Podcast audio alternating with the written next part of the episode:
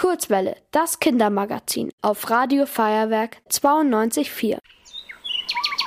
Wer ist das schlauste Tier im Wald? Na klar, der Kurzwelle Faktenfuchs.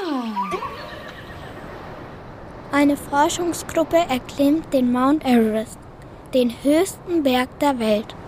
6000 Meter über dem Meeresspiegel kämpfen die Forschenden gegen die eisige Kälte und den Wind. Auf dieser Höhe gibt es eigentlich kaum noch Leben. Doch auf einmal fallen ihnen riesige Fußspuren ins Auge. Die müssen von einem Yeti sein. Der soll nämlich genau dort leben. Im Himalaya, einem Gebirge in Asien. Er wird bis zu vier Meter groß und wiegt etwa so viel wie ein Babyelefant. Außerdem hat er rötliches Fell und läuft auf zwei Beinen wie ein Mensch.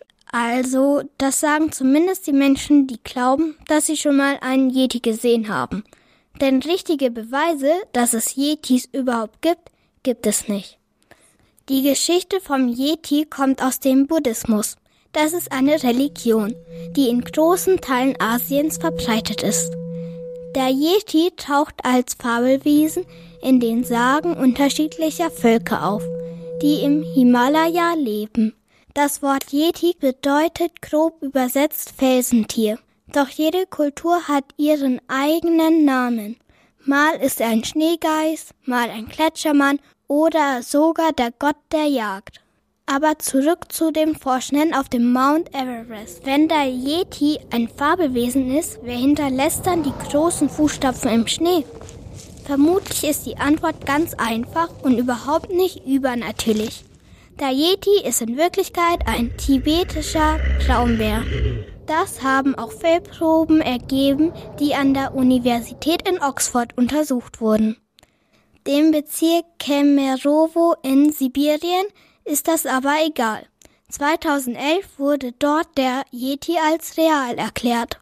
Denn bei einer Expedition wurden weitere harte Fußspuren und sogar der Schlafplatz des Bergbewohners gefunden. Natürlich wurden auch diese Funde in Oxford getestet. Diesmal war das angebliche Yeti-Fell eigentlich von Pferden und die Fußspuren wahrscheinlich von Menschen. Trotzdem behauptet die Regierung von Kemerovo, sie hätte Beweise dafür, dass es den Yeti wirklich gibt.